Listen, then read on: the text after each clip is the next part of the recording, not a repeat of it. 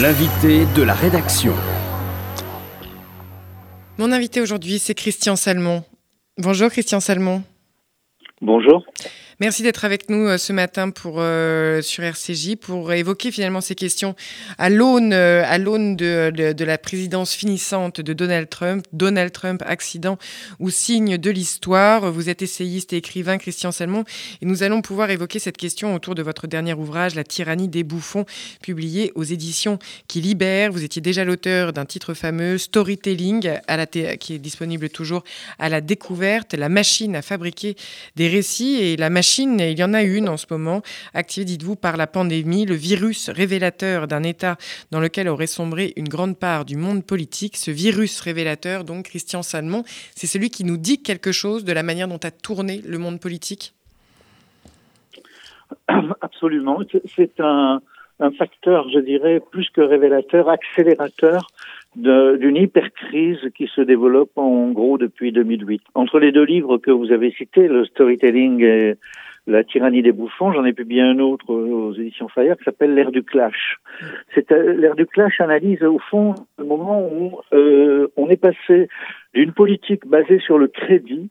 Rappelez-vous le, slogan de Barack Obama en 2008 lors de sa campagne électorale, un changement dans lequel on peut croire c'est-à-dire lorsque les candidats des hommes politiques étaient euh, et les hommes politiques étaient euh, au fond euh, en quête d'un crédit, d'un récit fondé sur la croyance, on est passé à une époque au contraire basée sur le discrédit, ce qui paradoxalement les hommes politiques que j'appelle les bouffons ou le pouvoir grotesque euh, tiennent leur légitimité depuis 2016, depuis l'élection de, de, Donald Trump, euh, tiennent leur légitimité du discrédit qu'ils accélèrent, qu'ils accentuent, avec l'aide euh, d'ailleurs des réseaux sociaux. On a donc un, un, nouveau dispositif que va révéler la crise du coronavirus, où au fond c'est une hypercrise qui met en, discrédit, qui jette le discrédit sur toutes les formes de discours autorisés. La parole autorisée a un sens euh, aussi bien dans la démocratie que dans le, simple fait de vivre ensemble. Hein. Anna Arendt disait euh, le sujet idéal du règne totalitaire, ce n'est pas du tout le stalinien ou le nazi convaincu, c'est l'homme pour lequel le sujet du règne totalitaire, c'est l'homme pour lequel il n'y a plus de différence entre la réalité et la fiction, entre la vérité et le mensonge. Et on est exactement là-dedans, c'est-à-dire que toutes les formes, qu'elles soient scientifiques, qu'elles soient politiques, qu'elles soient médiatiques, qu'elles soient religieuses, même les autorités religieuses n'ont plus de crédit. Hein. Toutes ces paroles-là sont mises en sont mises en, soupçon, sont reléguées euh, derrière le soupçon qui frappe euh, toute, toute forme de rationalité, de crédit, de confiance, de rationalité. Christian Salmon, vous décrivez donc cette hypercrise, cette ère du discrédit qui s'est amorcée avec, euh, avec euh, la, présidence et l'élection de, Donald Trump en 2016. Mais quand on, évoquait cette idée d'un virus révélateur, comme vous le décrivez d'ailleurs dans votre livre euh, La tyrannie des bouffons, c'est à ce prisme qu'on observe de Trump justement à Erdogan en Turquie en passant par Boris Johnson, Bolsonaro au Brésil, Duterte aux Philippines, ou même Narendra Modi en Inde. Vous les décrivez, cette constellation finalement de positions plus irrationnelles les unes que les autres et que l'on peut observer en ce moment même à l'aune de cette pandémie que chacun adresse avec, c'est vrai, des positions et des discours absolument extravagants, pourrait-on dire, Christian Salmon? Absolument. Ce qui m'a frappé, euh, c'est au fond le, le, début, le point de départ de ce livre, c'est que ce qui rassemblait tous ces dirigeants baroques, un peu euh, inattendus, qui ne correspondent pas à, à la figure qu'on attend d'un président ou d'un premier ministre. Euh, on peut même en parler, excusez-moi Christian Salmon, on peut même euh, évoquer très concrètement ces exemples, parce que c'est vrai que les postures qui ont été adoptées par ces dirigeants euh, face au virus étaient extrêmement symptomatiques finalement de ce que vous décrivez, c'est-à-dire cette manière de basculer dans un règne de la magie pour certains, du nombre, le nombre 9 par exemple a fait beaucoup d'émules en Inde, si je vous ai bien lu. Oui, absolument. C'est-à-dire que ce qui, rassemble tous ces dirigeants dans la crise du coronavirus, c'est le déni. C'est-à-dire, euh, c'est assez curieux d'ailleurs, hein, c'est-à-dire des dirigeants qui sont en charge de la santé publique et qui vont nier la réalité, non seulement la gravité, mais la réalité même du virus, hein, tous. Alors, comment vont-ils réagir? Eh bien, ils vont réagir de manière irrationnelle. Narendra Modi s'appuie sur le chiffre 9.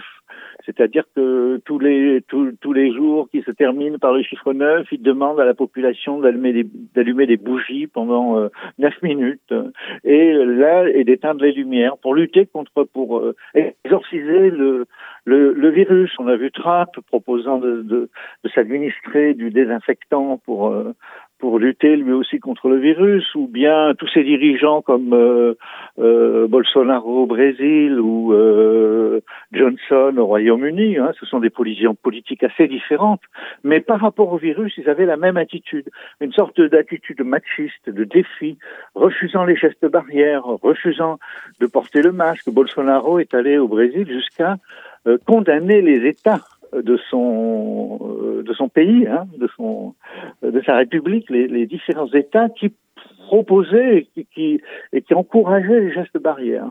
Donc une attitude à contre-pied complètement par rapport à la gravité du mal.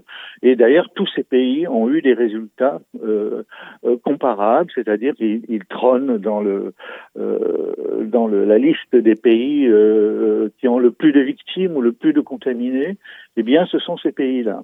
La, la, question oui, pardon. Mais Christian Salmon, c'est là où on comprend exactement peut-être ce que vous entendez par cette spirale du discrédit, c'est-à-dire c'est cette manière d'attaquer avant tout parce que pourquoi finalement adopter des postures aussi extravagantes, aussi hors normes, aussi contestataires et contestatrices? Parce que qu'est-ce qu'elle est Qu'est-ce qu'elle conteste au fond Ces postures face au, face au virus, justement, qui n'ont rien d'une forme de, de rationalité par rapport à un contexte sanitaire? C'est ces figures du discrédit, que discréditent-elles?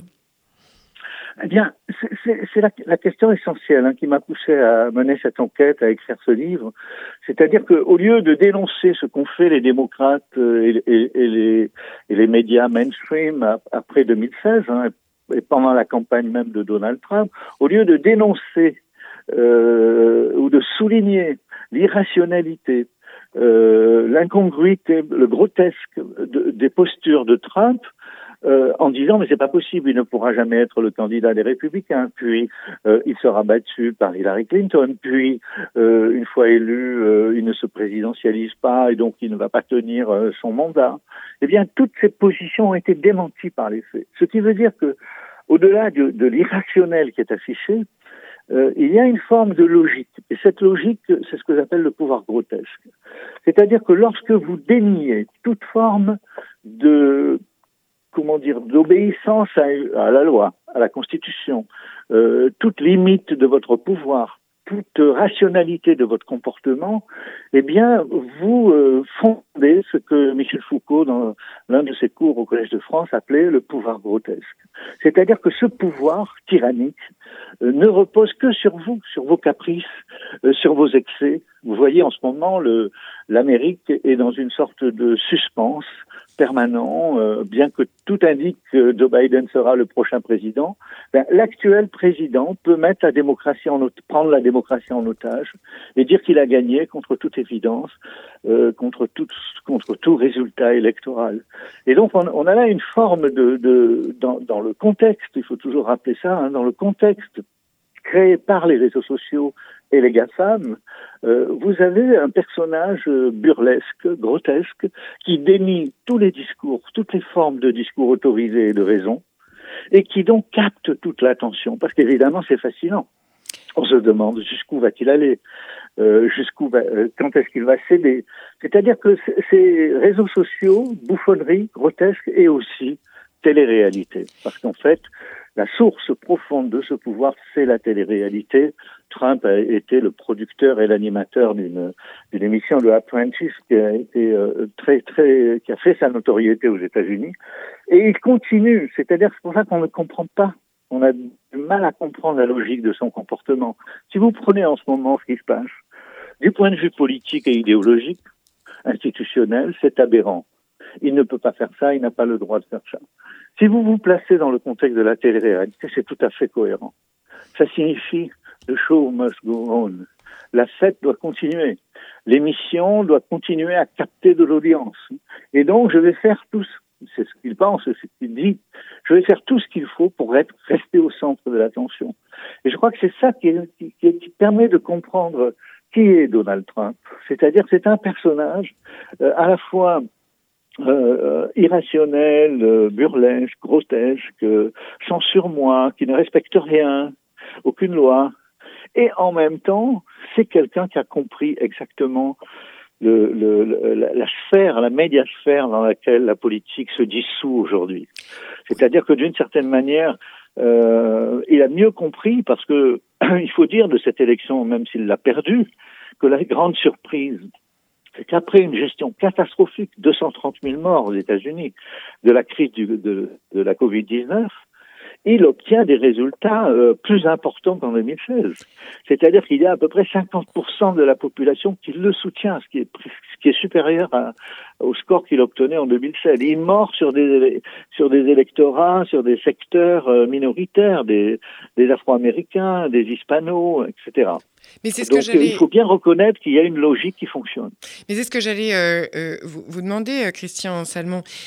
N'est-ce pas Parce que la construction de ce pouvoir vertigineux, hyper personnel, sans limite, justement, et c'est peut-être pour ça que vous le qualifiez de, de tyrannique, il ne est-ce une dissolution ou au contraire est-ce une manière de, canaliser, de regrouper et en effet des masses et des masses qui votent et des masses qui se mobilisent, des masses politiques? Est-ce que c'est véritablement une dissolution ou au contraire l'incarnation d'une partie solide euh, de l'opinion et de l'opinion euh, démocratique d'un pays? Puisque en effet les dernières élections, comment les lire autrement? C'est bien quand même un pays qui s'est massivement mobilisé pour venir apporter de manière d'ailleurs euh, serrée dans un premier temps mais en tout cas au final assez défini, mais apporter euh, un nombre de voix absolument colossal et en augmentation, 10 millions de voix donc euh, supplémentaires, comme vous le rappeliez, pour Donald Trump entre 2016 et 2020. Vous avez tout à fait raison de souligner ce paradoxe. C'est-à-dire c'est à la fois une dissolution et une canalisation. Dissolution de quoi? Dissolution de l'homo politicus tel qu'on l'a connu, euh, aussi bien dans sa figure, dans sa présidentialité, dans ses rituels d'apparition, euh, dans la rhétorique de ses discours, de la manière de s'adresser. Euh. On voit bien qu'il y a une continuité qui pourrait aller de, de Roosevelt à Obama, euh, continuité d'une certaine rhétorique politique basée sur la raison, basé sur le talent, la séduction, la conviction, des conversations au coin du feu, euh, jusqu'au meeting géant d'Obama euh, qui racontait un grand récit pour l'Amérique. Et on voit bien que c'est fini. Donc cette figure-là est en train de se dissoudre euh, et de laisser la place. Et c'est pas seulement la figure qui se dissout, c'est aussi la scène politique, la scène démocratique. Hein. C'est-à-dire qu'on passe à la fois d'une scène euh, profondément régie par des lois, par le respect de la, de la démocratie. Il faudrait relire les, les, les pères fondateurs de la démocratie américaine, hein, qui se basaient sur la raison, sur l'explication, sur la pédagogie.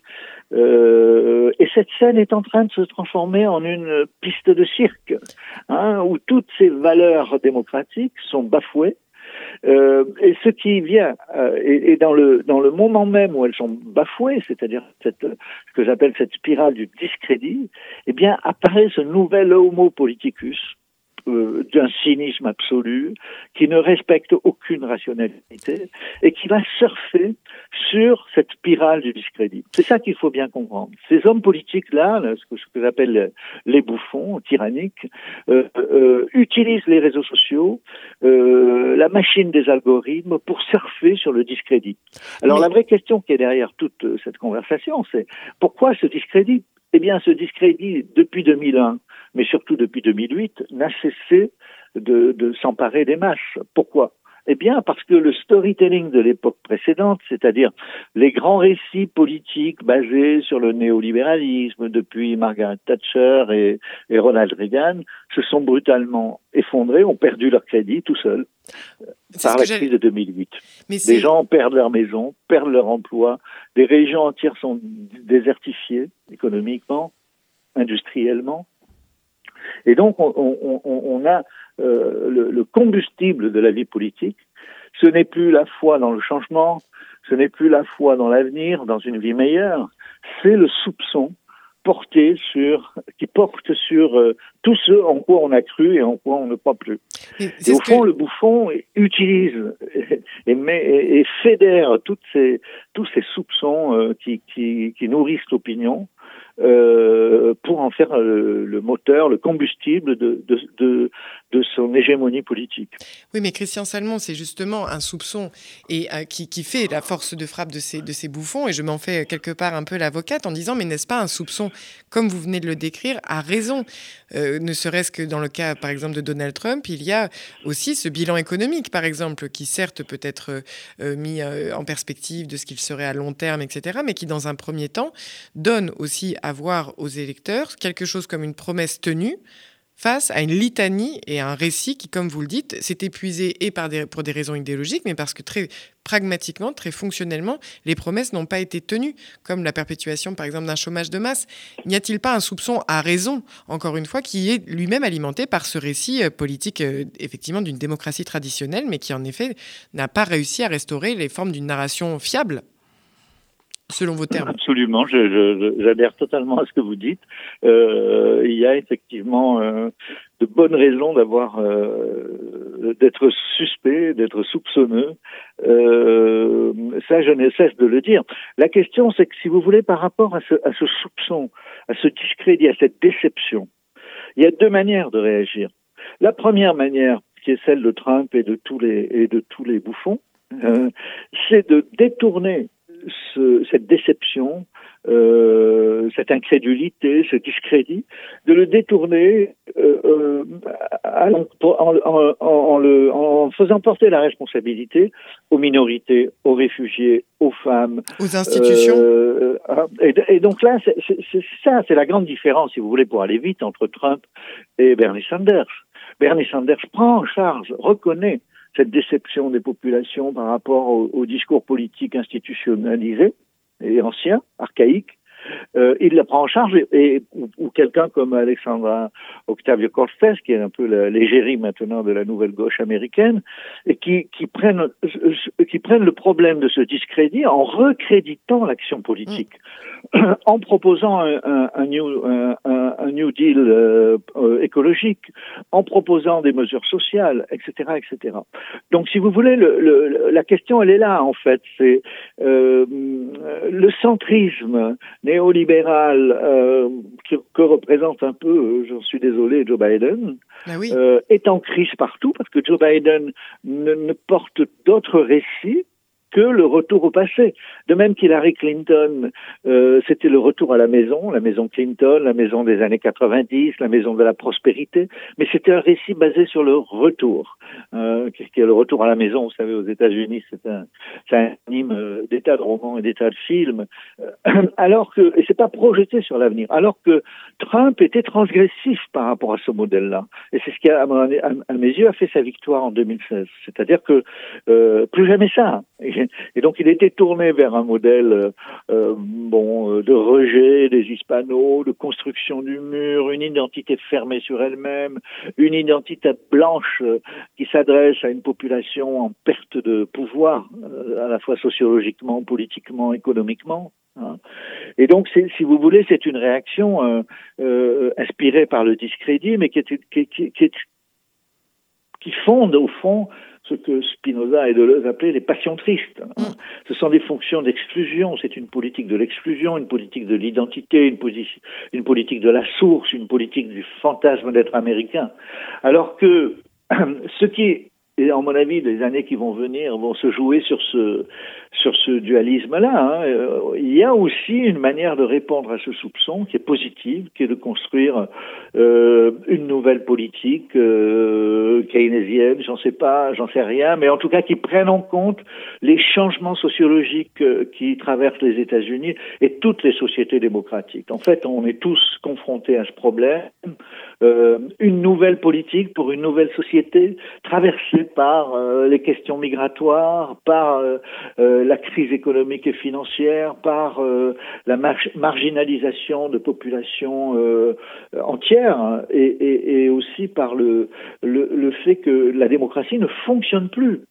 On n'a pas un pouvoir grotesque, nous, en France, mais on constate bien que la démocratie fonctionne de moins en moins, que les atteintes portées aux garanties démocratiques euh, que ce soit à propos des violences policières, que ce soit à propos de la limitation des, des, des, droits des journalistes, que ce soit la, la, directivité qui est imposée aux universitaires, enfin toutes sortes de mesures qui sont en cours actuellement, euh, montrent que la démocratie est en danger. Elle est en danger, pour une part, par cette montée du pouvoir grotesque et du pouvoir de la tyrannie des bouffons, qui ne, qui ne nous sera peut-être pas épargné, et d'autre côté, par la crise euh, prolongée, continue, du néolibéralisme, de la financiarisation qui ronge les sociétés démocratiques, l'État démocratique qui fabrique la crise de la souveraineté étatique.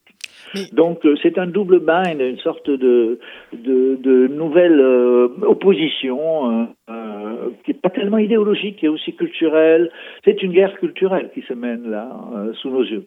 J'allais dire, Christian Salmon, en effet, on, s'en parle un jour aussi de mobilisation de l'université contre un certain, contre, contre, contre une loi de reprogrammation, et également, en effet, dans ce contexte que vous soulignez dans cet ouvrage, encore une fois, éclairant sur cette, sur cette évolution, sur, ces, sur ce processus de délégitimation, de discrédit du politique, mais aussi qui est un appel euh, peut-être à la politique de se, de se réinventer intellectuellement aussi, avec, euh, avec un peu plus de profondeur. Christian Salmon, La tyrannie des bouffons sur le pouvoir grotesque. Merci d'avoir été avec nous sur RCJ.